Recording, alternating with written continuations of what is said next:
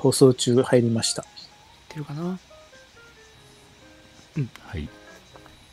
円谷呉服店も行ったはずすごい。それ見てみたいな、私も。OBS からの配信ってことでね。ですねからの配信ってことでね。あうんこれ、ゴースト。とあ今のは僕のああ、そっちの。はねいはい。すいません流れてるかを確認しましたおおはいはい。OK です円谷呉服店も流れましたはい。ライブ表示になりましたよ。はい。はい。それでは、えーただいまから、えー着物のしゃべり場、今日がね、第2回ですね、スタートしたいと思います。こんばんは。よろしく。こんばんは。お願いしますおおすごい。すごい。今、どうですか？いや、いいですね。夜の夜のエコーですそうですね。おエコーか。まあ、ジャズも流してますけども。はい。えー今日は、えーちょっとね、前回は午後7時からのね、ちょっと早めのスタートでしたけども、今日は円谷さんがね、あの、いやーすいません街ゼミ、そうですね街ゼミという、えーイベントイベントというか、まあ本当はあのリアルでお店に人に遊びに来てもらいたいイベントなんですけども、うんはい。今まあこの世の中ですので、うんえーリアルでやるのもやってますが円谷呉服店はオンラインでうん。街ゼミというのをやってまして、はい。えーまあ、そこで何を話すかっていうとこの専門店ならではのこう知識、専門的な知識を、えーお話をするとうん。で、えーそこで何かこう販売すしたりとかそれから会費をもらったりっていうのは一切ないということをうん。歌ってますので、みんな安心して遊びに来てくださいというのが、うん。えー趣旨ですね。でそれを円谷呉服店はオンラインで Zoom でやっておりますので、ええー先ほど7時から8時過ぎぐらいまでうん。あの、オンラインで、えー皆様とおしゃべりをしておりました。疲れ様ではいした。、すいません。お疲れ様でした。お疲れ様でした。えー、どう、やっぱ、え申し込む人、やっぱいるんだよね。いや、これがですね、あのやってみて分かったんですけども、ええその告知はチラシでやってるんです。はい。うん。この街ゼミの告知をチラシでやって、はい。まあ、アナログな世界で告知をして、オンラインにこう誘導をしたかったんですけど、うん。はいやっぱり難しいですね。こ。あの、オンラインをしてるメンバーが何人かいるんですけど、やっぱりちょっと苦戦をしてるようです。うん。うん。まあ、そそうね、ちょっと、うん、ね、ある程度分かってないと、うん。そうなんですよね。あオンライでンだから行きやすいっていうわけにはいかないみたいな。そうなんです。うんで、まあ、やっぱりあのなんていうか、チラシを、うん。若い世代ってやっぱチラシ見ないですからね。そうね、とま。あ、僕の勝手なイメージですけど、うんうんまあ、自分自身が全然チラシは見ないので、新聞は朝読んでも、うん。ううん。ん。だからやっぱりその世代は、まあ、前からリアルの方もそうなんですけど、うん。なかなかその若い世代が動いてはくれないので、うんうん。ここはまた今後も反省をしていかないといけないんじゃないかなとは思っておりますけども、まあまあ確かに僕もフリーペーパー投函されても、はい、ちらっとこうトピックというか、見て、中の細かいところまではち、あの、見ないですね。そうですねなんかまあ、こよよっぽど興味がないと。うですねうんど。うん。そうか。あ、あの、皆さん、えー私、えー、着物小杉の小杉と、えーあはい。島根の円谷呉服店さんの栄さんはね、はい栄さんは、まあ、ご存知の方もいるかもしれませんが、もう一人、はい。えー、隼人紬工房、今、杉山太一さんというね、名前が出てますけども、はい。はい、今日はね、ゲストに杉山太一さんをお迎えしております。大変光栄でよろしくお願いし。ますよろしくお願い。ありがとうございえーます。鹿児島の、まあ、大島紬でいいかな？大島紬のメーカーさんということで、はい。まあ、着物をご存知な方ならねきっと大島紬は皆さん知ってらっしゃると思いますけどもはい。はいもう日本の一大産地ですねそうですね。なかなか今、なかなかな状況になりつつありますけどね。いや、すごかったんですよ。今昔はそうですよね。そうですね。僕、聞いた話なんですけど、うん昭和55年がピークだったらしくて、55年ピーク、はいうんその頃にあった企業数、旗屋さんの数ですね。うんあの、小さいところまで把握しきれなくて2000社以上と。2000社。はあはあこれやっぱり本当に一大産地だったんだと思います。うーん。うん過去形になっちゃいますけどね。うん。そうでも今は大体でもどんなぐらいまでなっちゃってるんでしょうね。多分、予想ですけど、うん。実稼働してるところは50件はないですね。多分、ええ20社とか、うんそのぐらいなんじゃないのかな。うん100分の1。うん そうですね。はいおお大分みかんさんからこんばんは。じゃないけどいやいいんですよ着物じゃなんかこんばんは。素敵なものをありがとうございましたと、あこちらこそありがとうございました。まあそうでなんかこ最近だったかな、まあ、いつのデータだか、うん。あの組合の方で出しているね単数、うん。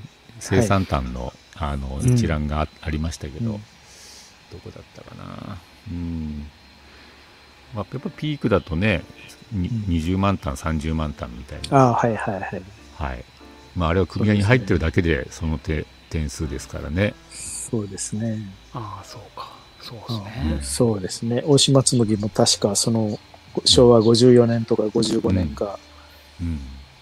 奄美産地、鹿児島産地、うん。うんあとは、えー都城って宮崎県なんですけどね。うん。産地含めて100万単以上って言われてましたから。100万単。年ね間100万単。すごいですよね。すごい。まあ、量は半端ないですよね。そう。まあ売れてたんだからねそれがね。そうですね。今のだって着物全体でも到底100万単なんていかないですよね。ねえ。まあ、まあ今ね単語だって白生地の生産単数はで、ね、出してると思いますけどねいやなんまあまあま万はいくのかなかろうじて。うんうん。23万とかな。まあちょっとこれ勝手なこと言え言えないけどね ちょっと単語でね白生地でで生産単数とかで調べてもらえると出てくると思いますけどいやーすごい時代ですよね、うん。ええ。でもそれだけ、まあ、皆さん大島紬にはね、まあ、魅力も感じられてたし、うん。まあ、着物屋さんもこぞって売ってたかもしれないね。よくよくキャンペーンとか言ってね。そうですね。この期間に大島を何点売るかみたいな。そうですね。ありましたね。僕がこの業界入った25年ぐらい前はありましたね。いや、いや。なあで円谷さんはそういうなんか大島のキャンペーンみたいなことはややってこなかったですか？修行先とかでも。えーっと、着物のキャンペーンはなかったですあね。なかったでしたか。別のもののキャンペーンはありましたけど。あそうなんですね。いやありましたね。まあ私も修行時代はまあまあ私まあ大島まあ着物私はその時は袋帯だったかな皿織りのキャンペーンとか言われて、はいえ、マジ？と思って。それをね、名簿渡されて、その袋帯を10単ぐらい、10点ぐらいに車に積んで回るんですよ。あーですね。しかも、アポなしですよ。そうですよね。突然行って、でも、買ってくれる人いましたからね、それでも。すごいですよね、今思うと。今考えると。そうですね。まあまあ、まあ、売り方云々よりは、まあ、うんそれはやっぱりニーズがあったってことですよね、お客さんの方にもね。そうですね。う。うんん。あの、まあ、いわば百貨店の外商のような形で販売回ってたわけですからね。うんうんうんうん。そうか。ちょうど、あれ？今杉山さんおいくつでしたっけ？49歳です。あら、はい。もう間近ですね。そうですね。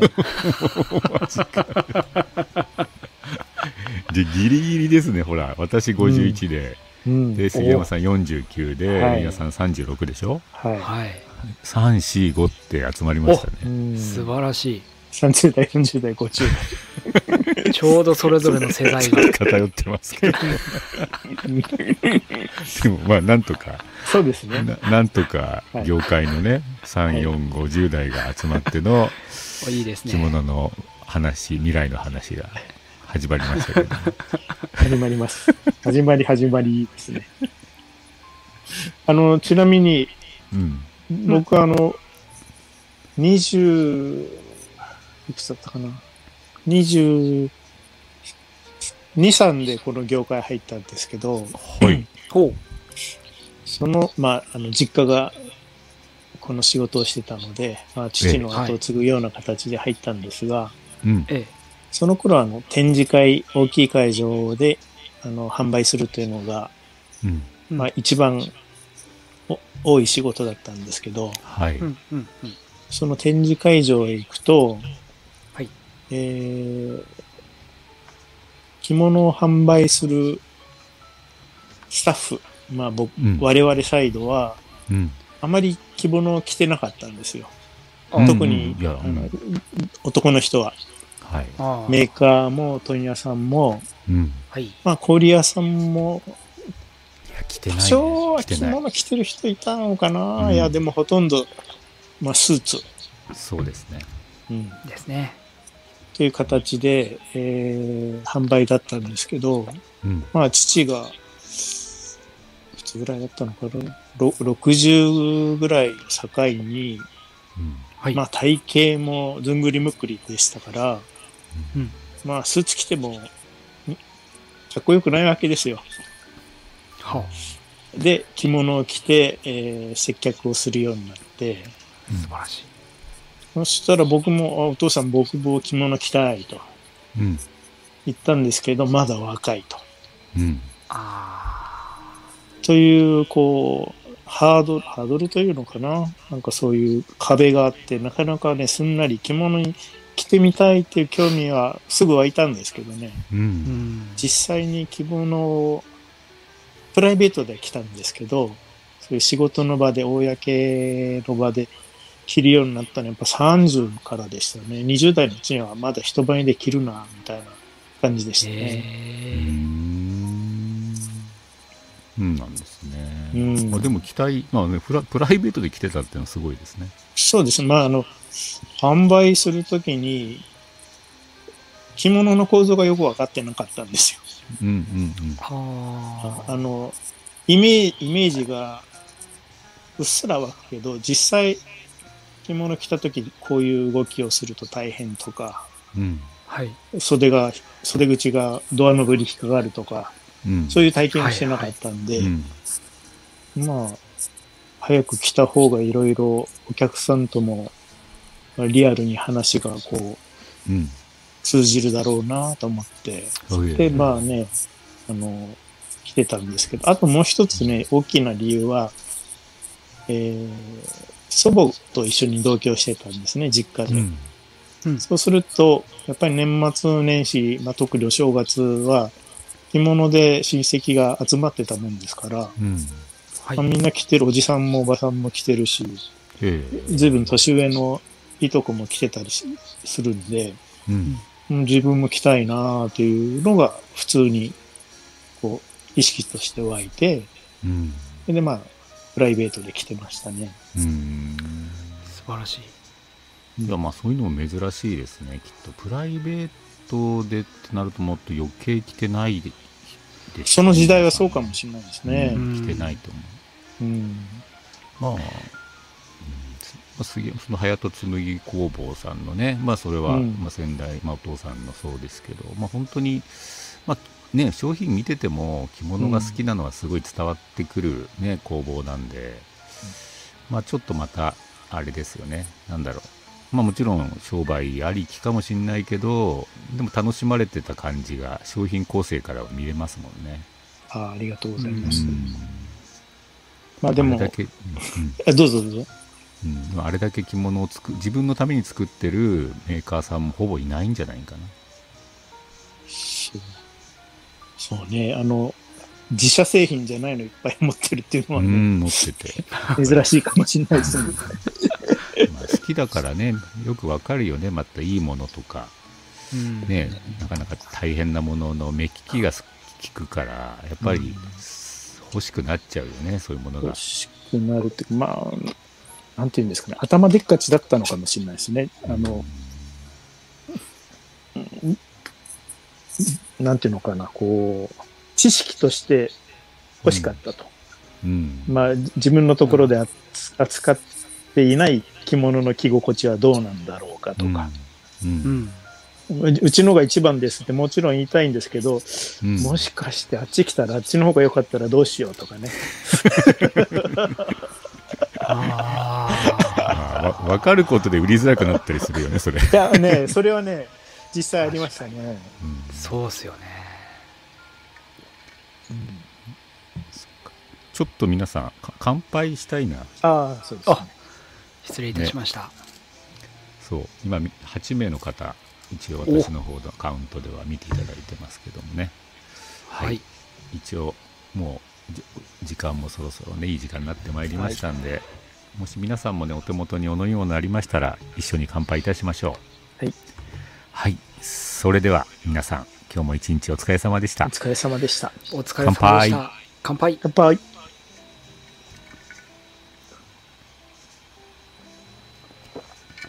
いや 美味しいですね。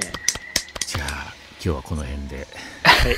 お疲れ様でした。ー 今日なんかちょっとあの先週とは打って変わって、うん落ち着いた喋り場になってますね。そうですね。ちょっと BGM も私め結構ねいいですよ。ジャジャズが流れてますけども。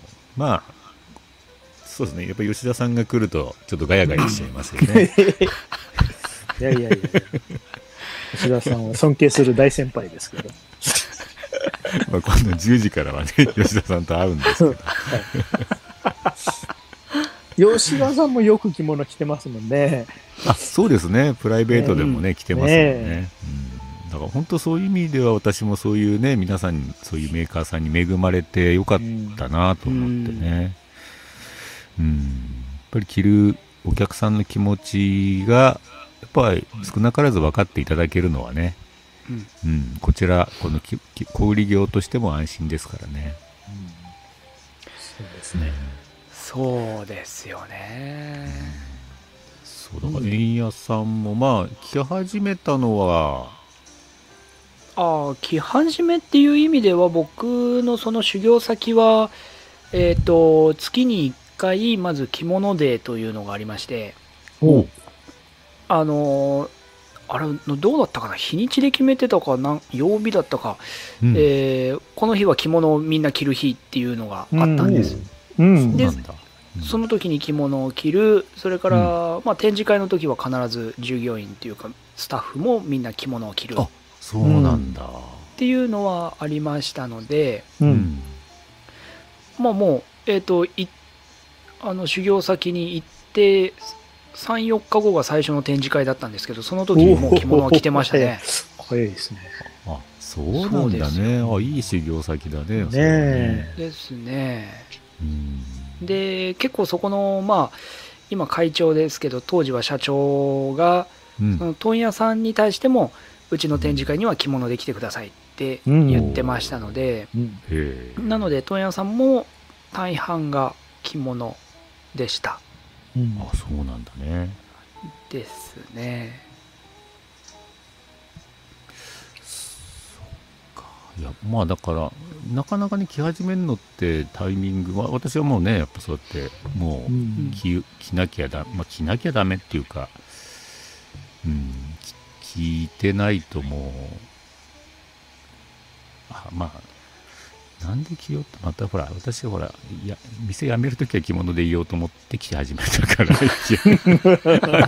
別に着心地とか 別にねそういうのが知りたかったわけじゃなくて、うんちょっと死に装束だったんですそう死に装束。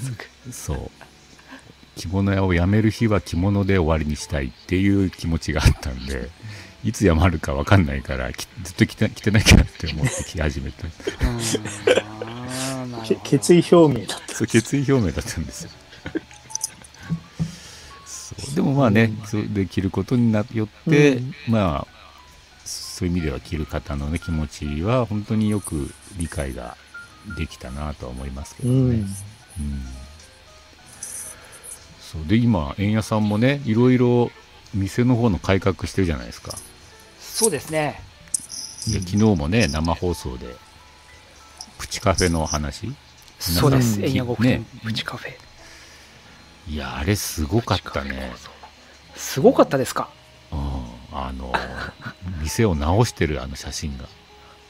うん。ああ円谷呉服店をぶっ壊す。すごいと思って。私もまああの場場所は見見たからね。あそうですね、うん。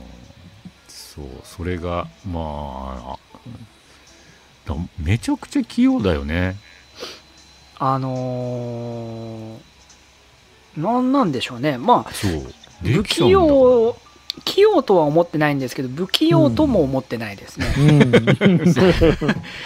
器用な人はやっぱもっと器用なので、うん。あれですけど、まあ、ただ確かに不器用な人は本当に不器用な人もいますので、うん、自分とかもう絶対やろうと思わないもんあんなこと、うん、もうやろうって気にもならない、ああそうですか、うん、だから本当に一人でやったって聞いてねびっくりしちゃってすごいな。ーうちで働かないかなと思っても。いやもうあらゆるあらゆる技術をですね身につけておこうかなと、着物サバイバー、いやぼ僕はあのこういう作業をする時ってううん。ん。あんまりこれは良くない癖だと思うんですけどうん一人がいいんですよね。うん。僕多分かえって誰かとやる方ができないというかうんうん。一人で黙々とやりたくなっちゃうタイプ。ありがとうございます。ザビエルって何ですか？あこれねあちらのメーカーです。お菓子です。美味しかったです。おそうですか、うん。まあ、今ちょっとねせっかくなんで、うん。えーその写真完成した写真をね皆さんにも。ご覧いただきたいなと思いますけれども。はい、こちらがねおお。すごいね。すごいんですよ。ここねだって何もまあ何もなかったというか商品が置いてありましたもんねここ。ねえ。ですね。2席。足元を全部はぐったわけですね。そうここちょちょっと色変わってるけどうまくでもつなぎ合わせてあって。うん。すごい。もともとあれだったとは誰も思わないよねこれ 棚、棚かなんかでしたよね。そう元は台があったんで。第1段高い台があって、ええ。それがまあある意味もフラットな。うついてたわけです床とね。そうですそうです。剥がしてそれを埋めるっていうどういう作業だよと思って。すごすぎるよね。でその奥がねこんな感じでうん。今ねちょうどバリスタが置いてあってカップがあって、まあ、ここで1杯100円でねはい。あの好きなだけ飲めると。そうですね。いうことですよね。えーカフェだわ、カフェ。カフェなんてんのか。まああのプチ。だからあのカフェとは言うと恥ずかしいので一応プチカフェとしておりますけども、うん。まあそうですね。うん。あのーまあこれをきっかけになんか着物で、うん。えーコーヒーを飲んでお客さんがゆったりしてる姿を見たいなという思いもありますし、いいよね。うん。なんかね、なんかそそう着物屋さんでちょっと時間をね、つまあ、過ごす。まあそういうちょこっとそういう場所その買い物だけじゃない場所としてねご利用いただけるといいですよね。ですうね。んでも、まあこういう、こうまあ、こういう用意こそがね、まあ、円谷さん自自身がそういうふうな気持ちでね、あいますからっていう、これが最大のアピールになるんで。ただ単にね、紙で、ね、ゆっくりしてってくださいとかって書いてあるよりは、もっともっと説得力がありますもんね。そうですね。まあ、好きな人は好きな着物を眺めつつ飲めるって、うんそうです、そうです。ねうんうん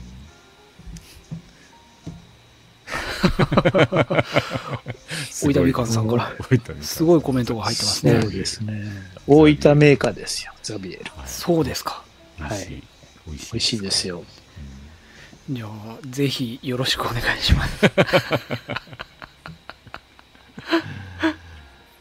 そう。いやこれでもね結構私が聞いてからここになるまでなかなかのスピード感だったんでねそれも驚いてるんですああ、よ、そうですね。もう、ねやりたいと思ったら我慢できないですよね。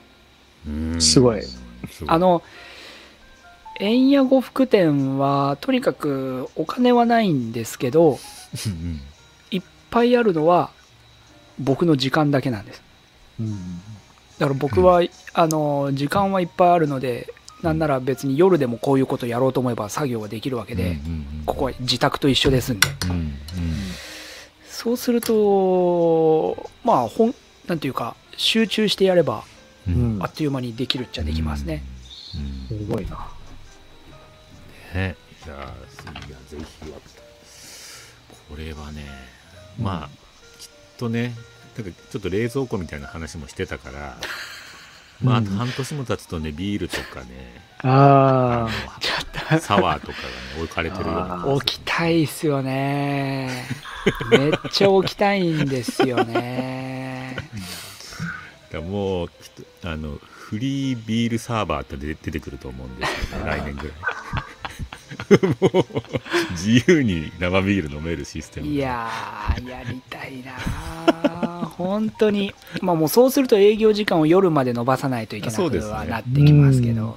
まあ、夜からでもいいじゃないですか。夜から朝まで。そうっすよね。いいんですよ。寝なくたって。お客さんが喜ぶんならねそれ。でもなんかねそういうまあうーん。その着物屋さんの楽しみ方っていうか。まあ逆にでもやっぱり着物ね円屋さん知らないとなかなか入り入れないじゃないですか。今日に急に。うん。ね、まあ確かに。ね知らないのにコーヒーくださいとはなかなか言えないしあれだけど、まあやっぱり円屋さんをねあの分かっていただいてるお得意様にとっての居心地のいい場所づくりっていうのうん。うん。いやいいなねうんいいお店ですよいや、ありがとうございます。なあの、今、うちのすぐ近所に、え。うん。えっ、と、設計事務所が、はい、あ、そうだ、小杉さんがあのうちに来られた時にあの料理を出しましたけども、うんうんうんあれはあの料理を作る設計士さんがいるんです。す一級建築士さん。で、その一級建築士さんの事務所の、うん。どどう言ったらいいのかな。事務所兼シェアキッチンがあるんですけど。おそこの空間がすごく良くて、うん。まあま、あの同じようにコーヒー飲めるようにしてあってうん。もう前の扉も開放しててみんながこう自由に出入りする感じなんです、うん。うんでうんうん。その風景を見ながら奥の方ではその設計士さんも、えー入り口の方を向きながら仕事ができる環境になってへてうん。だからそこでもし設計士さんに用がある場合は呼べば来てくれるし、ーうん。別に用がなければすぐコーヒー買ってそこで、うん。あのー本読んでてもいいしみたいな。うん。うんそういう空間が最も理想は理想ですよね、もう極端な話別に円谷呉服店用がなくてもうん。ここでコーヒーを飲むぐらいの、いやーねあの杉山さんもまあいろんな着物屋さんも、まあ今ねなかなかちょっとここね12年はあれでしょうけどもですねでも今いろんな呉服屋さんと付き合ってて、うんはい。まあ、今こうやって円屋さんはねこういう取り組みをしてますけどはい。どうですか、まあ、行ってる先の呉服屋さんっていうとなんかまた面白い取り組みとかされてるとこあります？面白い取り組み。うーん。やっぱりこういうカフェ的なうん。あのコーナーを設けてる店はありますね。うーん。えー取り組みとして、うーん、そう、やっぱり、こう、なかなか呉服屋さん、入るきっかけが少なくなったり、用事があるわけでもないのに、お店に行くのがちょっとこう、後ろめたいような人は、うんうんこういうスペースがあるとね、うん。まあちょっとコーヒー飲みに来たわって言って入りやすいとは思いますね。うん。そうですね。そう何なんかですよね。まあ私もね着うん物バーはやりたいなとは思ってますけど、うん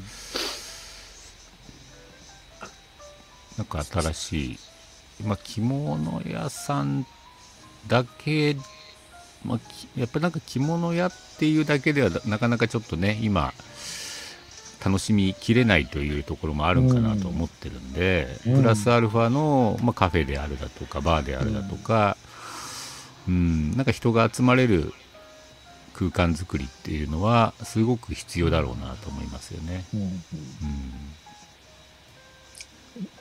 まあ、きっかけになるようなものがねう、ん。欲しいですよね。うんあそっか。あのえ円谷さんとそういえば杉山さんって、あはい。あのイベント以来なのかな？ちゃんと話すそうの、そう、そうですね。ちゃんと話すのもまあ確かに。久しぶりですね。えっ、とそうです。何回か電話はしましたけど、ね。うん。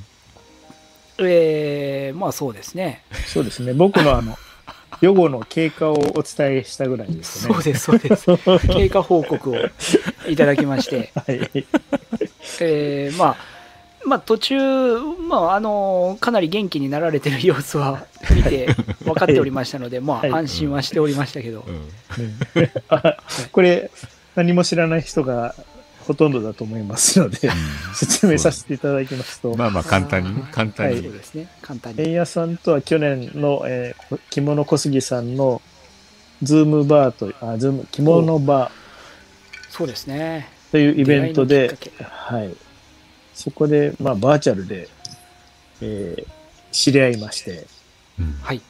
で、小杉さんが、もう何かきっかけがあったら、松江まで行っておいでよと、後押しされたもんですから、はい。もう、円屋さんのいる松江まで営業に伺い、はい、じゃあまあ展示会しましょうということになって、うん、今年の6月、円屋呉服店さんで展示会をすることになりました。うん。えーえー展示会の初日、はい。えー午前中にお客さん接客が終わって、はいお昼ご飯を食べてると、はい。なんか調子悪いな。ぁ 調子悪なんかおかしいな。ぁちょっと横になります。と。いうん。横になっていたら、天井がぐるぐると回り出して、病気になってしまいました。い。やーああさいいもうつい最近のことのようですよねきっと。笑って話せるようになったからよかったんですよ これ。そうですね。そうですよ。あの時はいねまさかコロナかな、あんだけ用心してるのに移るのかなと思ったり、うん。コロナではなかったんですけどうね、ん。まあそうですね、はい。その後メニエール病かなとかね、ああうんそうなんですそう、ウェブでいろいろ調べて、うん。はい。で、あとはもうね、円屋さんすごくいい人なので、び病院まで連れてってくれて、いろいろと手配してくれて、病院連れて行きますよ。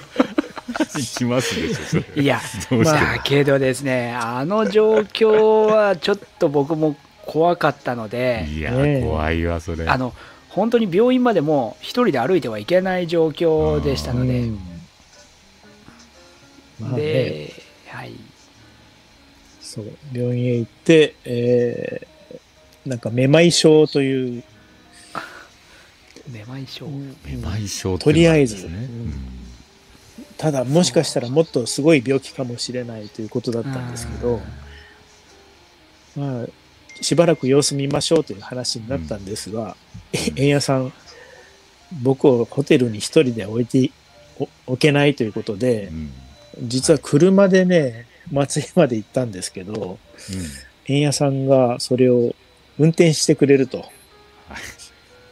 で、うんはい新潟まで送ってもらいまして、松江から新潟、松江から新潟。もう、プチ小旅行ですよね。今、えー本当にその説は大変 お世話になりました。いえいえ、あの、全く僕はただ車を運転しただけですので、はい。いやーもう私もその話を聞いてねもう本当大変だったなと。まあそれはもうねそういう病気になった杉山さんもそうだしそれを横で見てた円谷さんもこれは大変だったなと思ってね。まあ、あの、まあうーんもう本当もう同情しかないというか いや、あれ、結局杉山さんをうん病院、えっ、と、個人病院に行った後、総合日赤の救急の方に行って、うんで、結果的に救急外来を出たのは多分11時、11時か12時ぐらいだったんですよ、夜の。うんううんん。でおくとりあえず点滴打ったらまあ杉山さんが楽少し楽になったっていうことだったんで,、うんでまあ、一応命に関わるものではないっていうのもうんうんおおよそ分かってたので、うん。まあ、じゃあ一晩とりあえずはホテルで寝ましょうということにして、でそこから僕も帰ってからも変に興奮してるので、うんまあ、翌日からをどうするかってことをいろいろ考えて、何を考えるかっていうと杉山さんをどうそうですよ。送りどうするかということですよね。そう。えーもういろんな選択肢がもう,、ね、ポンコツですからねそうそうですよ。もう動けないんですね。松江にとどまらせるのか、まあ飛行機電車それかうらわ何どういう手段が考えられるかをいろいろ考えてーうんで車があるし車を輸送する方法があるのかとかですうね。んだからまあ、うん、最終的にはまあもう運転していくのが一番手っ取り早いかっまあそうな,、ね、なりますよねでもね。いろいろ考えたっすよね。手っ取り早いし一応その状況が分かってる人間が横にいればですねそうん。何かあってもまだいいのかなと。うんいやもう本当にその判断しかないしまあねそれはまあね。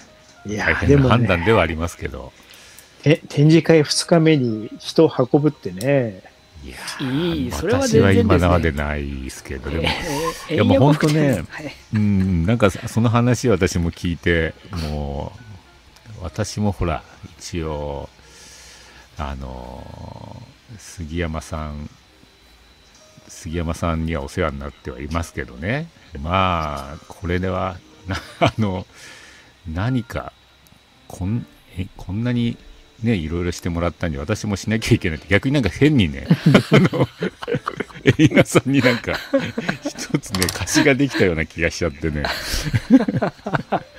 これ。だなんかそれもね、私、松江に行くきっかけの一つの原動力になったんですよ。この一件も。うんはいそう、やっぱり円谷さんのね、まあ、そういうそういう対応に、まあ、動かされてというか、ああやっぱこれはね、近いうちに行かなきゃいけないってね、思ったんですよね。ねそうですね。そう。でまあもし次まあね体調の方もあれですけども、うん、はい。えー杉山さんのあれイベントがあるようであれば私がサポーターとして、全工程をついていこうって思ってます。んで、もう心強いです。よ。うん。もう何かあったら私が送り届けますから大い丈夫やですよ。助かりますよね。ということで、次は、あの、度は、はい、熊谷経由で松江行くということで。あもうどうせだったらね。もう流れでね。はい。で私もそのまま乗っかっていけばいいんですもんね。そうですね。あのー えっ、と新潟から新幹線に乗,、乗らせてもらってうんはいまず松江に帰るには東京駅に出ないといけないんですけど、はいそうですね。新潟と熊谷がまあ近かったですね。あっという間ですそうでね。あっという間考えたら全然あっという間ですよそうですよ。新幹線で1時間ぐらいで、うんもう何超近所じゃんと思いながそうです。近所なんですよ、実は。まあそうねバレちゃいましたね。まあ私は松江行ったんでね京都がめっちゃ近所になりましたけどね本当にら。そうですよね。うんいやーそうなんですよだからまあ本当にね、まあ、ぜひね、私とすればまあもう一回チャンスをね杉山さんに与えていただきたいなと思ってるんで、あ、もうそんなチャンスだなんて。プリーズって感じです。あのーそれでもですね、あの、ちゃんとですね、配信、えっと、展示会の前日の準備の時うに、ん。うん杉山さんと配信をしてたので、それを見て、えーあの、吉野感動、買いたいというお客さんが来てくださいましたのでそれは嬉しいですね嬉しいですね。そうなんです。うん。だから、きちっと杉山さん、はい。お仕事はしていただきました。ありがとうございます。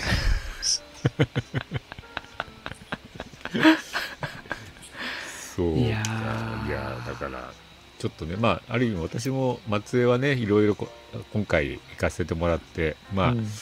いろんなね、また方との出会いもたくさんあったんで、はい。うん。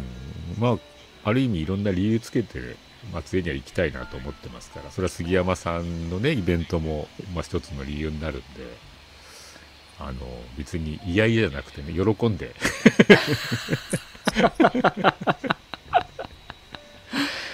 お待ちしております。はいぜひもう楽しみですね。そうですねいやそうねそう、ちょうどせっかくなんでね、うんまあこ、こういう場所なんですけど、はい。はい。そう、なんか10月に杉山さんのイベントできないかなと思って今考えてるんですよ、うちの店で。あ、あ、お10早速来月。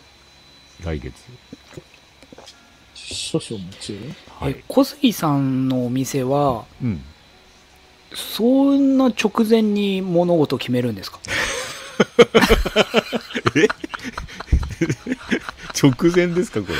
だって、来月、10月って来年じゃないですからね、今年の10月ですよね今。年ですよ。うん。に、ちょっとやりたいんだけどっていう。うん、今、そうですよ。そうですね。今、10月で空いてるのは、うん。10月、例えば土日であれば16、17、はい。もしくは30、31。あ、じゃあ、30、31で。はい。はい。すんなり決まりましたね。はい。決まりました。はい。じゃあ、皆さん、もし聞いてる方いらっしゃいましたら。あ、遊びに行きましょそうですね。杉山う。さん杉山さんに会いに。がどんな人なのか、今日はね、顔が出ておりませんけども、はい。はい、10月の30、31、まあ、準備もありますか？ら、前日ぐらいからとなると思いそうでね。ますが、はい。はい、はい。もうスケジュール入れました。はい。方で、えー、と、隼人紬工房、杉山さんの来場がありますんでね。はい。はいそう、でもそんな、でも2週間ぐらいあったら入れちゃいますね、私。あ、そうですか。はい。すごいな。うんやっぱ何もないよりはあった方がいいじゃないですか。あ、まあそうですね。そうですね。まあ、もちろんね、来ていただくんだから、まあ、はい。ね、まあ、多くのお客さんに来てはいただきたいと思いますけど、まあ、それはまあ、うん。案内だとか、告知だとかまあね。ね、そうまあ、そういうことはもちろん一生懸命やらせていただくんで、あとはね、お客さんのご都合もあるんで、はい。まあ、そこはもう、当日、うん、当日ですよ。ん。そうですね。あともう人間力ですから。人間力があるかな。素晴らしい。それと、熊谷近所っていうのバレちゃいましたからね。どういうことですか？熊谷近所バレちゃう。すぐって、すぐ行けますよね。新潟から。新潟から。実際車だとどれぐらいですか？え、車だとね、3時間半、3時間かな。マジですか？はい。あ、いや、もうちょっとかかるかな。あの、法定速度を守らないといけないですからね。3時間？いやいや、もうちょっとかかります。もうちょっと？はい。あ、じゃあ、ぼちぼち離れてますぼね。ちぼちは離れてるんですよ。そんなでもないんですよ。まあ、新幹線はまあ、あれかもしれない。1時間、1時間ちょっとぐらいじゃなかったか。1時間半か。そうですね。新幹線で1時間半か、もうちょっとかかるかだともうちょっとかかると思うんだけど、それぐらいかなんかやっぱりほら、車でね、行ってたから、新幹線がめちゃめちゃ早く感じだったと思う。そうっすね。そうか。そうですね。うん。で、そう、うん今日、まあ、さっきね、ちょっと円谷さんの店内のね、様子も、はい。はい、ありがとうございますプチカフェの。方を見ていただいて、で、うちもまあね、今、イベンまあ、ちょうど明日からね、お切り寄りの方のイベントが。あるんですけども、えーっと、これがさっきのか。あこれが案内状ですね。うん。はい。素晴らしい。まあ、帯が結構ね、今もう2階にあるんですけど、帯がめちゃくちゃあって。えー、なんか、結構吉田さん、い動き回ってるから、なんかもう商品スカスカなんじゃないかなと思ってたんですけど、思いのほかごっそりあってびっくりしたんですよね。たくさん作ったんだ。はい。そう、帯とか。はいはいはい。そうなんです。だからなかなかに見応えのあるイベントにはなってますね。うん、で、まあ、それに合わせて最近うちもね、まあ、そのイベントを呼ぶにあたってね、お客さんにも、チンカーですよ、キッチンカおー。んそうですね。これもいいですよね。キッチンカーはね、本当まあ、この人気なお店でもあるんですけど、うん。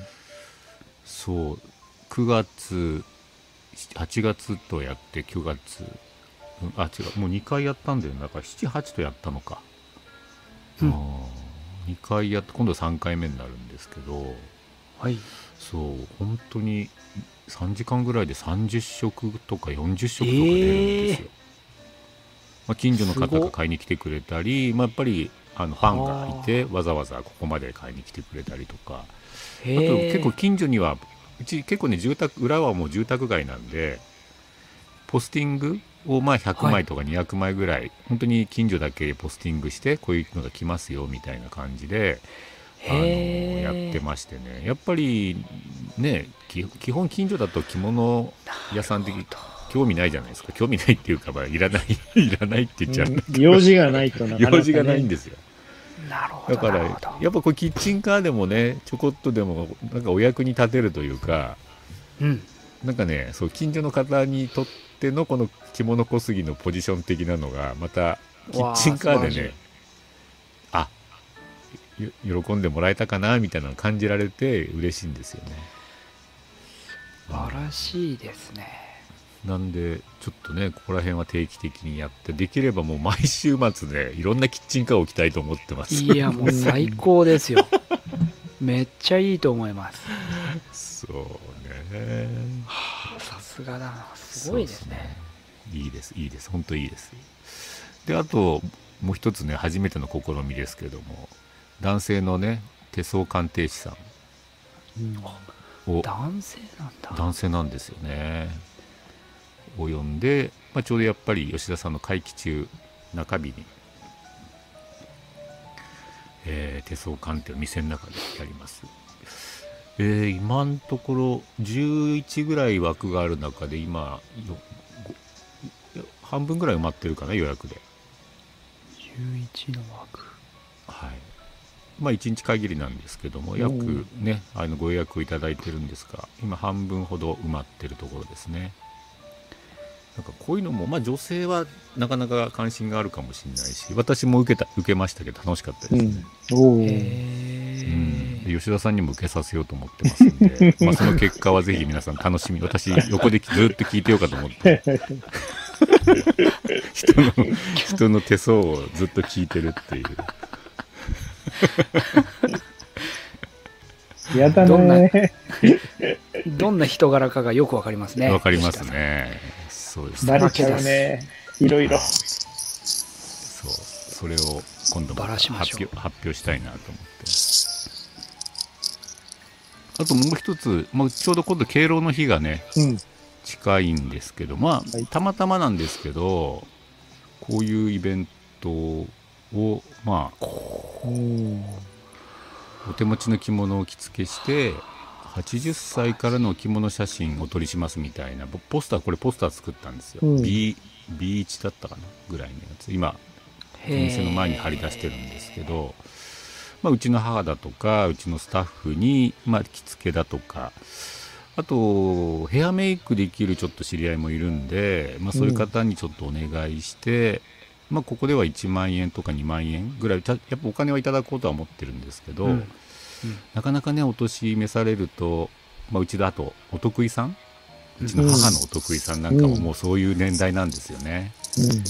で昔は着物をたくさんね着てたけど最近はみたいな人も多くなってるんであ落ちた。杉山さん。突然。落ちましたね。それなんでねちょっとこんなのもちょっと役割的にはあるのかなと。で今この写真あ今杉山さん帰ってきました。すいません、落ちました。はい、はい、大丈夫です。今この方この女性はね93なんですよね。おー。見えすない。ごいですね。しっかりしてますね。うねしっかりされてます。背筋が伸びてますもんそう、本当すごく喜んでくれて、うん。ああやっぱりねまあいいいいなと。この企画自体はやっぱやってみたらすごく良かったんで、うん。まあ、できまあ、特にまあねもちろんなかなか知らないとこにってなるとあれでしょうからきっと今までお付き合いのあるお得意さんがメインかなとは思うんですけうど、ん。なんか本当に、うん、来て、写真を残してあげられるっていうのも、まあ、やっぱ着物のプロだからこそね、きちっと着付けもできるし、うん。そう。で、ここら辺もほら、円谷さんもね、今写真もいろいろ撮ってらっしゃるから、なんかね、そうですね、一つの、こういう年代の方こそのまた着姿の美しさというか、うん。うん、ああいう年の取り方したいと思わせるようなねなんかそういうものをまた今の、ね、30代40代50代の人にも見てもらえたらとかっていうのも。これは喜んでいただけるんじゃないですか？ねまあ、ままだ一人なんですけどねこれからどうなるかなとは思ってるところなんですけど、へえ。そうなんです。よ本当ね良かったです、うん、いや素晴らしいですよやっぱり着物の良さってね、こういう年年代年齢の方のをまたすっと包み込むこの美しさみたいなね、うん。いいんですよね。なんか改めてまあもちろんそのあ若い方うん。ね、の、たえーあれもいいですけどもまたもう今一度ね何かこの年を重ねた人たちのね、うん、着姿の良さっていうのが、まあ、改めてねああやっぱり着物は長く楽しめるとか、うん。ね、何歳になってもいいわねって思っていただける、なんかまあこういう取り組みもまた続けややれやり続けられたらいいなと思ってましたね。やっぱりなんかこう目標になるんですよね皆さんそうそうそう。そうだと思いますよ。なんかこういう風な人になりたいとかってう。いう、ん。結構あのうちもこうお客着物で、えーランチに行きましょうみたいな時に80代後半の方とかうん。がご参加いただくはい。いただいてたお客さんがいるんですけど、うん。うん。その方は本当に頭の回転もすごい速くてであの日常会話がそのうん。見てるテレビとかも僕と同じようなテレビ見たりしてて、うんおうへー。ど同じドラマの話題ですごい盛り上がったりとかですおねでその風景をやっぱ他のお客さんも見られててーうん。でなんかすごい目標にされるんですよね。うん。こういう風な人になりたいみたいな。う。うんん。いやいいですね。うん。杉山さんも目標にされなれる人になりますかねまたね。ね。あー そういうふうに自分を見るとなんか、そうだから、ねまあ円谷さんであってもね36ですからね20代10代の着。物好きな人がああー自分も30になったらああいうふうに行きたいなとかねなるほど。まだまだですね。いや、でも、目指したいところですね。そうあのーやっぱり着物をある意味たしなんでたら、もちろんき着れるとは思うんではい。やっぱりそういう年齢になった時にまた自分も70代、80代になった時に着物で出かけられうん。たらそれはそれでまたちょっと、ね、楽しそうというかプラス周りに与える影響というのかな、うんうん。なんか、あ自分も、ね、仕事から離れたらあんな風に着物で過ごしてまあコーヒー飲み行ったりお酒飲み行ったりできるようになりてえなみたいなね、なるほど。なんかそういうことをが、まあ、メッセージとするとね伝えられるのも着物かもしれないし、うん。そうですね。うん。うん。あの、やっぱりこう、年を重ねて70、うん。80になると、うん、体型もやっぱり変わってくるじゃないですか。はいはいはいはい。背筋もしゃなかなかシャンとはいかない、こう、うん丸まってきたり、猫背になったり、うん。肩が内に入ったりと。か、うん。そうなった時に、果たしてうん。洋服でジャケット羽織ってかっこよくいられるのか。うん。うん。ところがこう、着物だとね、そこそこよく見えるんですようね。んうんぼまあ、僕の場合、ぼ僕の個人的なうん意見、意見というか感想ですけどね。だから、年がいったら自分はなるべく着物着たいなぁと思ってます。そうねなんか、うんなんかやっぱ年取ってからの着物特に男着物のまた楽しみ方っていうのはあるような気がするよね。そう、こう変に力も入ってなし、うん。大事張らずに、こうんう、着流しでというような感うんじで。うんうんそうちょうど前撮ったやつだな。これも。うん。これね。そう、これです、うん。これこれこれこれ、これですね。ねもう同じ人ですけどね洋服姿と着物姿みたいなところがね。うん、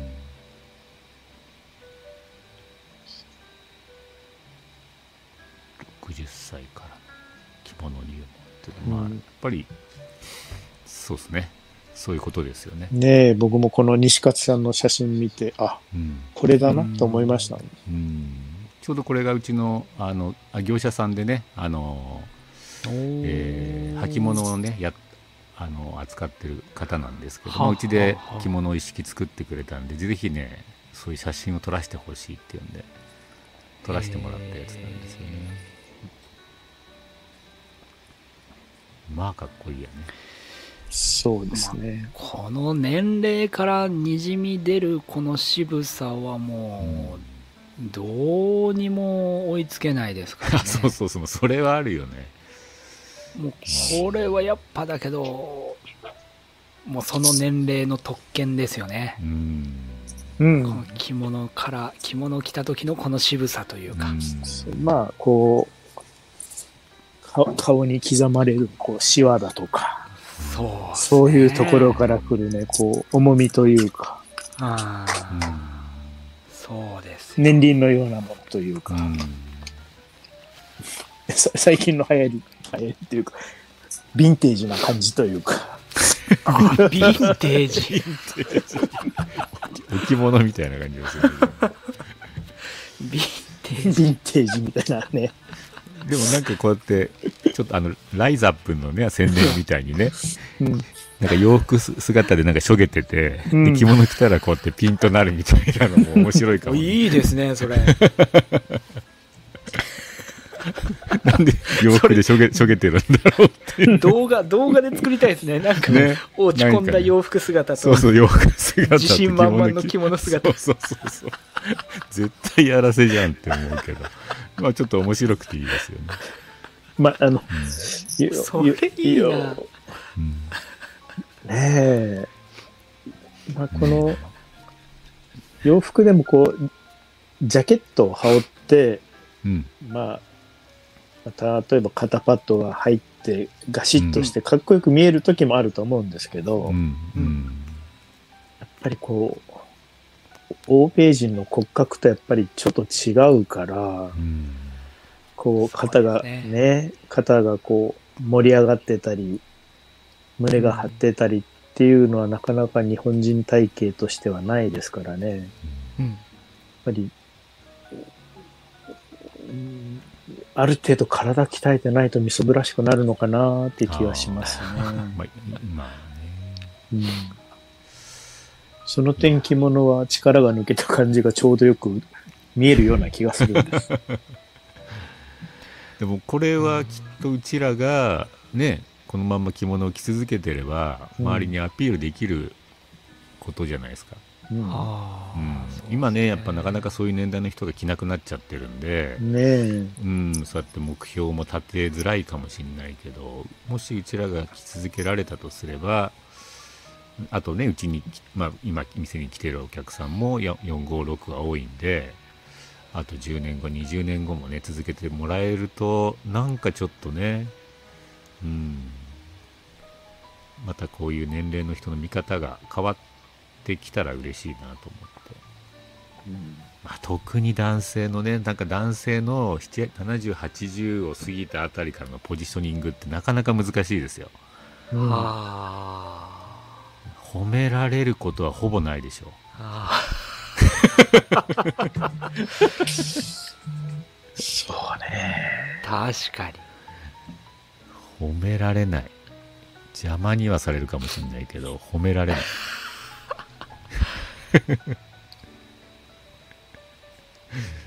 どうですかねまあそこは。なるほど。というのをねまあまあちょっとね、今週もなんかいろいろ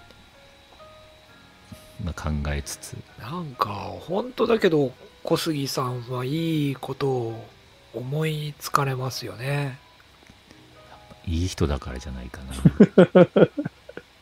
どうですか杉山さん？いや あの、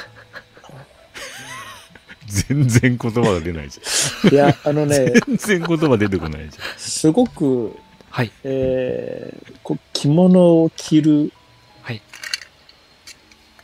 販売する方じゃなくてね、着物を着る人のはい。感覚を察知するのが上手だと思いますね。気持ちをく汲み取るというか、ああそうですうね、ん、それ、それに尽きると思います。あの、こっちのね、もうね、もゃ。うちゃったよ。もうね、うーんい一般的にやっぱり販売する側の立場で物は考えがちだと思うんですけど、はいそういうところはほぼないんじゃないかな、杉社長は。だそかられ、はそれで問題だな。そう、だから、大丈夫？って思うことも多々あるんですけど、でも、やっぱりね、着物を着る人のこう気持ちをね、汲み取るのが上上手というか、それを形にするのが早いというか。形にするんですよ。そうそういう。そうなんです。だからね、お店にお客さんが絶えないんだと思いますよ。もうなえ、なんだっけな。あの、やっぱ着物カーニバルか。うん。あんあれを前ね、やってた時に、うん。うんなんかそこでね、自分の中で掲げ、何かその、まあ、着物カーニバルに人を呼びたいと思って、うん。ツイッターとかで何かね、定期的に私もつぶやいてたんで、カーニバルに。うん。の、まあ、カーニバルを呼び来てくれっていうことよりはなんか着物屋の今の思いをツツイッターに綴ってた時期があったんですけど、うん。はい。でも本当ねカーニバルをやった時に一番ねあの話を聞かせてくれっていう題でやったんですよねカーニバルは。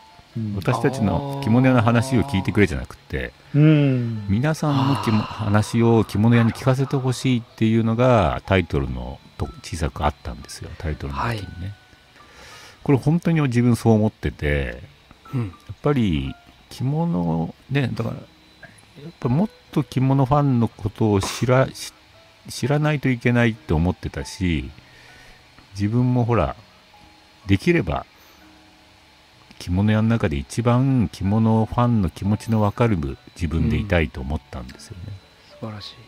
うん。結果なんかそこが分からないから不安になるしやりたいやることも見えてこないし、確かに。ね、喜ばれないことにつながっちゃってるって思ったんでやっぱり気持ちをもっとしし知っておきたいし知れるようなことは何ができるのかっていうのはなんかそれがずっと今も続いてるような気がしてね。うん。なるだからさっきの売りたいっての気持ちがどっか行っちゃってるのは確かにまずいんだけれど。も気持ちが知りたいが強くなっちゃって売りたいがちょっと変なことになってるんだけど まあだけど売りたいと思って売れる世界ではもうないとも思うのうで、んまあね、うん、売ろうとして売れる世界ではないというか。そう。だだんだんそういう考えに呉服屋さんがうんなってきてはいると思いますね。うん。うん。あの、もう小杉さんと付き合うようになって、もう、もう15年うん。くらいですかね。もうちょっとかな、はい。うんなるんですけど、まあ、小杉さんの、こう、いろいろ取り組んだイベントやら集客アイディアでやらを、うん。他の呉服屋さんでもこんなしてますよって紹介したことはあるんですけど、はい。それでどれぐらい売れるのとか、それでどのぐらいの来場があるの っていうふうに、うん。あの、言われちゃうと、うんそういうところじゃなくて、とりあえず、お客さんが楽しんでもらえば、その売り上げは二の次で考えてみませんかっていうとなると、そんなに話が尻つぼみになっていって、うんまあ、10年、15年前の話ですけどね。うんいやうんそうねそういうことはね、多かったですね。でも、とりあえず、その、売り上げは後からついてくると。お客さん、まあ言ってたのに、小杉さんが言ってたの、お客さんを信じなきゃダメだっていうことは当時言ってましたね。なるほど だからそうね確かに、んだからやっぱり着物屋さんが信じるのはもちろんそのうん。リアリリアリティなその信じるに値する数字なんだよねどうしてもうね、ん。うんお客さんの数でも、まあうん。ね声援でもないんですよ。まあやっぱり数字を信じた信じちゃうんですよね。もちろんそれはそうだと思う、でもまあねいろんな都合といろんなタイミングでお客さんもねお金のまあ都合もそう。あとね来場のタイミングもそうだし。ねえこっちの都合でう動いて欲しいとは思うけどそんななんか都合のいい話ばっかりお願いしてね勝手に展示会の日決めて勝手に売り上げ目標決めて できなかったからなんだとか言って。そんなひどい人間じゃない？それって。いやいやいや、あの、そそれを制御にされてる方もいらっしゃるんで、そう。あそうなんだね。ココンサルタントとかもいろいろあるわあまあまあでけですよも。ねそれはまあそれがなりわいならしょ仕方ないしそれがね問われるんかもしれないけど。ね。うん。まあまあ、そんな自分勝手なね発想じゃお客さんがかわいそうだよなと思って、まあそこが、ね。と突出してたと思いますよ。その15年ぐらい前は。そういう考え方が。小杉さんはそのカーニバルをする前から、うん。うんこういうイベントとかもされてたんですか？あーしてた。でもきっとしてたんだと思うんだよね、うん、やっぱりもうこっちに移ってきて、ね、代表取締役になった時点から、まあ、自分で全部やんなきゃいけなかったから。そうか。うん、ただまあそれは振り袖を中心とした展開でねまあほぼほぼ67割は7割ぐらいかなもう振り袖関連だったんで、まあ、逆にそっちで忙しかったからまあはいそういう一般の呉服での取り組みっていうのはもう本当に片手間だったと思うね。うんへえなるほどそうですね。僕が飛び込みで営業に行った時も、あ、振り袖専門店なのかなっていう感じでしたもんね。うん。うーん。そうですね。まあ、ね。まあ、だから、うん、まあ、振り袖7割近くだと、もうほぼほぼね、振り袖で新作店と、あと案内と、うん。まあ、あとなんだろうね、まあ、サービス考えたり、あとは撮影会の準備とか、なんかそんなんでほぼ終わっちゃうよね、着物屋さんって。うんうんうん、そうかなり撮影に力入れてましたもんねう。んなんで、だからあんまりイベントっていうの感覚もなかったけど、まあ、振り袖をもう全部やめようと思ったんで、そのね、7割やってたことがもうゼロになったから、うん何かしなきゃいけないでやっと考え始めたのがね、じ約10年前だったと思うんだけど。うん、そっからだよねな。なんかしなきゃいけないなと思って、いろいろ考えて、杉山さんにもね、何かないかとかっていう、きっといろんな話は相談はしてたと思うよ。へ 宿題が多かったですね。宿題が多い、そうそうそう。そう宿題が多いね。宿題。営業に行くと今度来るときになんか考えてきてみたいな感じでね、ーうんいろんな宿題を投げかけられました。うんへえでも面白かったですよ。うんねえ、でも本当、今、うん、まあこう、まあ、なんだろう、まあもちろんその店ごととかね、その人の今置かれてる立場もあるんで、ね、今何しなきゃいけないとか、まああの時はそうだったけども、今何しなきゃいけないってなかなか難しいんだけどね。今でも円谷さんがやってるさっきの最初に伝えた、そういうカフェ計画みたいなものは、はい。私めちゃめちゃすごくいいと思ってるんで、今やるべき、うん、ことだし。ありがとうございます。うん、まあねそれは売り上げ欲しいのはどの呉服屋さんも同じだと思うけどうん。ただねやっぱりなんかや優しいお店っていうのかな、うん。うん。うん。お客様に優しいお店っていう感じがするんだよね今の円谷さんの取り組みはねそうですね。もう売り上げね欲しくて欲しくてしょうがないだろうけどもね。そこ。み、みんな欲しいですよ。みんな欲しいみんな欲しいでですよ。欲しがっですて手に入らないですからね。そこなんです。欲しいから。いやなんか欲しがれば欲しがるほどなんかむしろ悪い方に行く気があそうなんですすごい。すごい。気づいちゃった。気づいちゃったもうむしろなそれならもうなんかいらないよぐらいのうん。ツンデレじゃないけど 何何売り上げ？武士は食わねど高用事みたいな。そういう感覚の方がいいのかなうん。ねまあお大分みかんさんからもねありがたいコメントいただきましいただいてますけど本当えまあさっき言ったね寄り添うみたいなところはうん。確かにねもちろん我慢の連続ですけどね。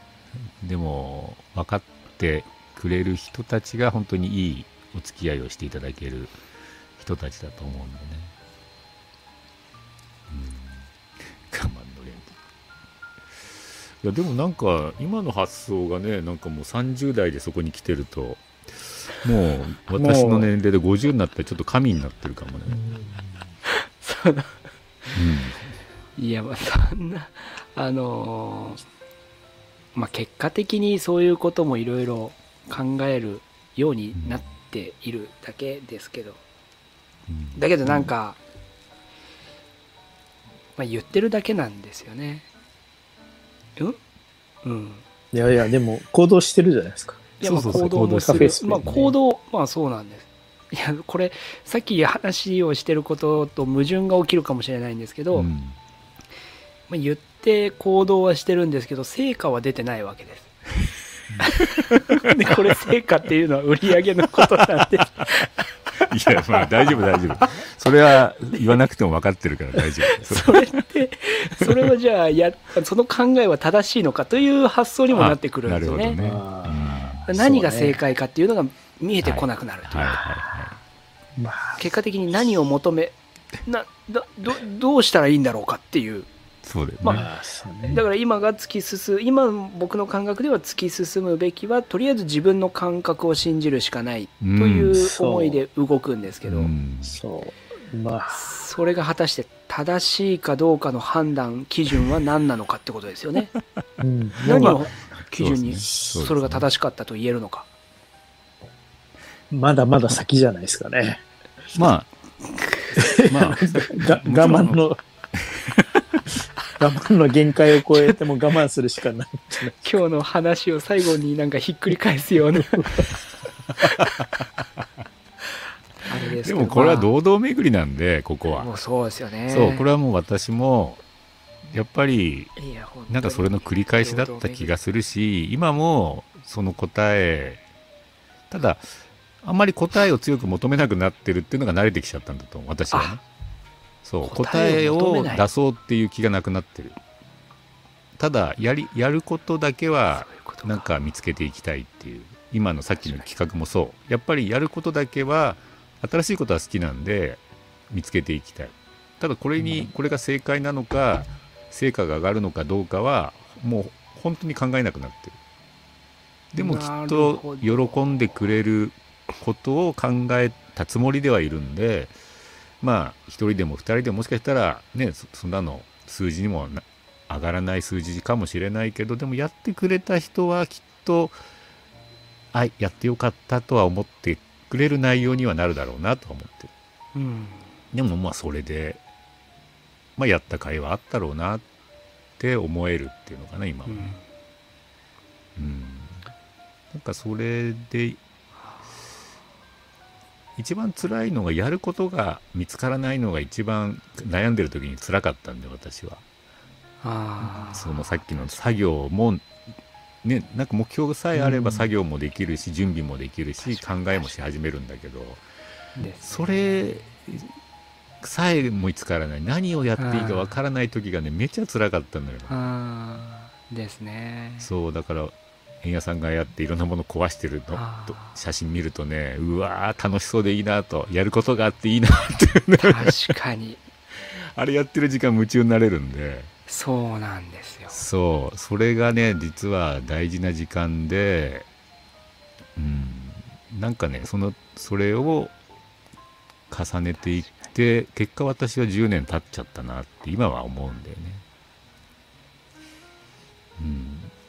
でもそれでいいんだよね。やるやることさえあと今やゆ夢というかね。こうこういう風な店になったらいいなとかこんな風にお客さんが集まってくれたらいいな、こんなうん。感じのイメージなんだよなみたいなものを持ち続けられるかっていうのがね、うん。でも八重屋さんにはなんかそれが今なんか見え始めてるような気がしてるんで継続です。継続 継続です。これもまた大変なことなんですよそうねね。継続継続。モチベーションを維持するあそうそう。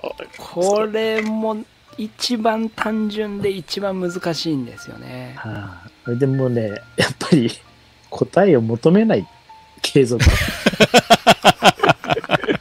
これ究極だよね。だから、まあ、そそんなの甘いなんて言われちゃうけど。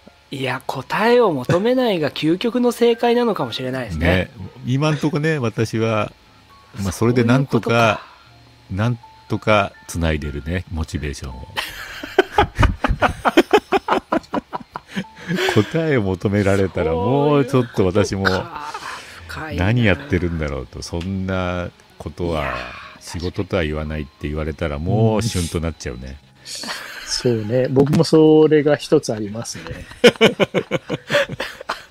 実はあの、あの、何年前だ？はえー、7年ぐらい前かな。うんすごくね、ひ暇で暇でしょうがない、うんうんほうもう。時期がありまして、うんえ。はい。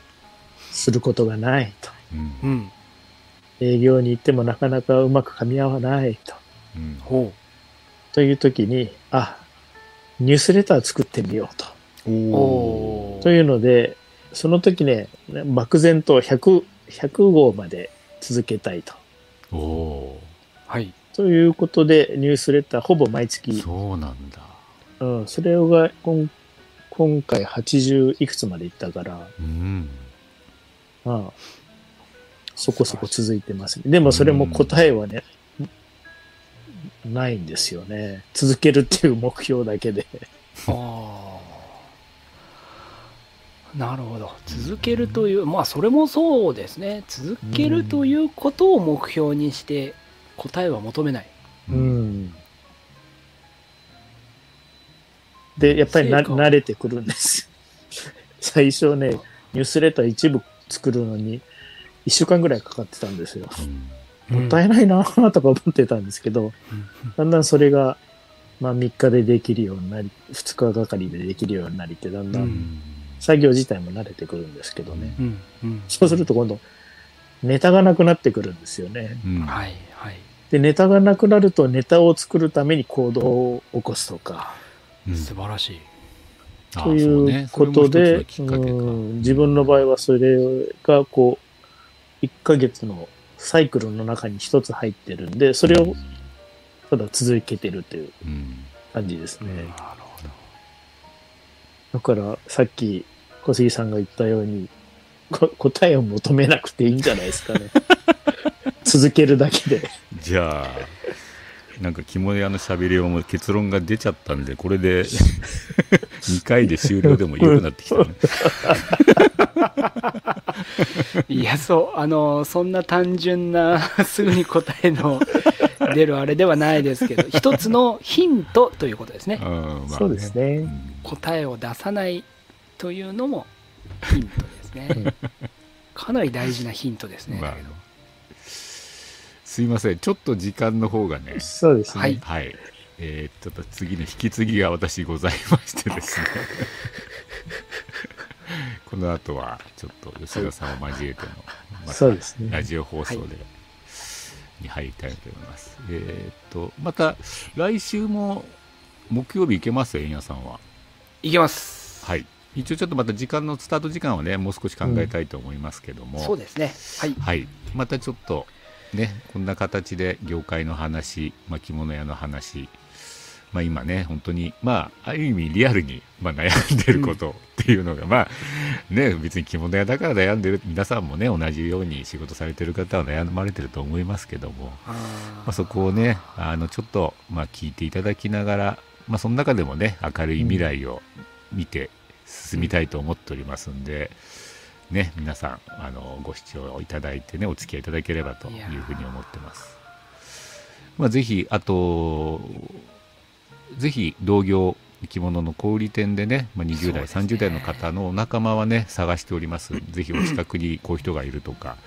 またまあねこの直接放送を聞かれてなくても知ってる方でいらっしゃればね、ちょっとお声掛けをいただいてまあ毎週このぐらいの時間でやっておりますんであちょっと私も喋りたいなんていうね方がいらっしゃれば、ぜひあのメール等でご連絡いただければぜひ一緒にねこの業界、はいえーをなんか切り開けたらいいなと思っておりますんで引き続きこちら着物の矢のしゃべりは、えーよろしくお願いいたします。よろしくお願いします。よろしくお願いします。というところでですね今日、えー杉山さんどうもありがとうございましたい。や、こちらこそありがとうございましたありが。とうございました。一応あと10月のね末には 一応熊谷でイベントもはい、決まりましたね。決まりました。はい、ぜひありがとうございます。はい、あのた皆さん、えーご都合開けといていただければと思っております。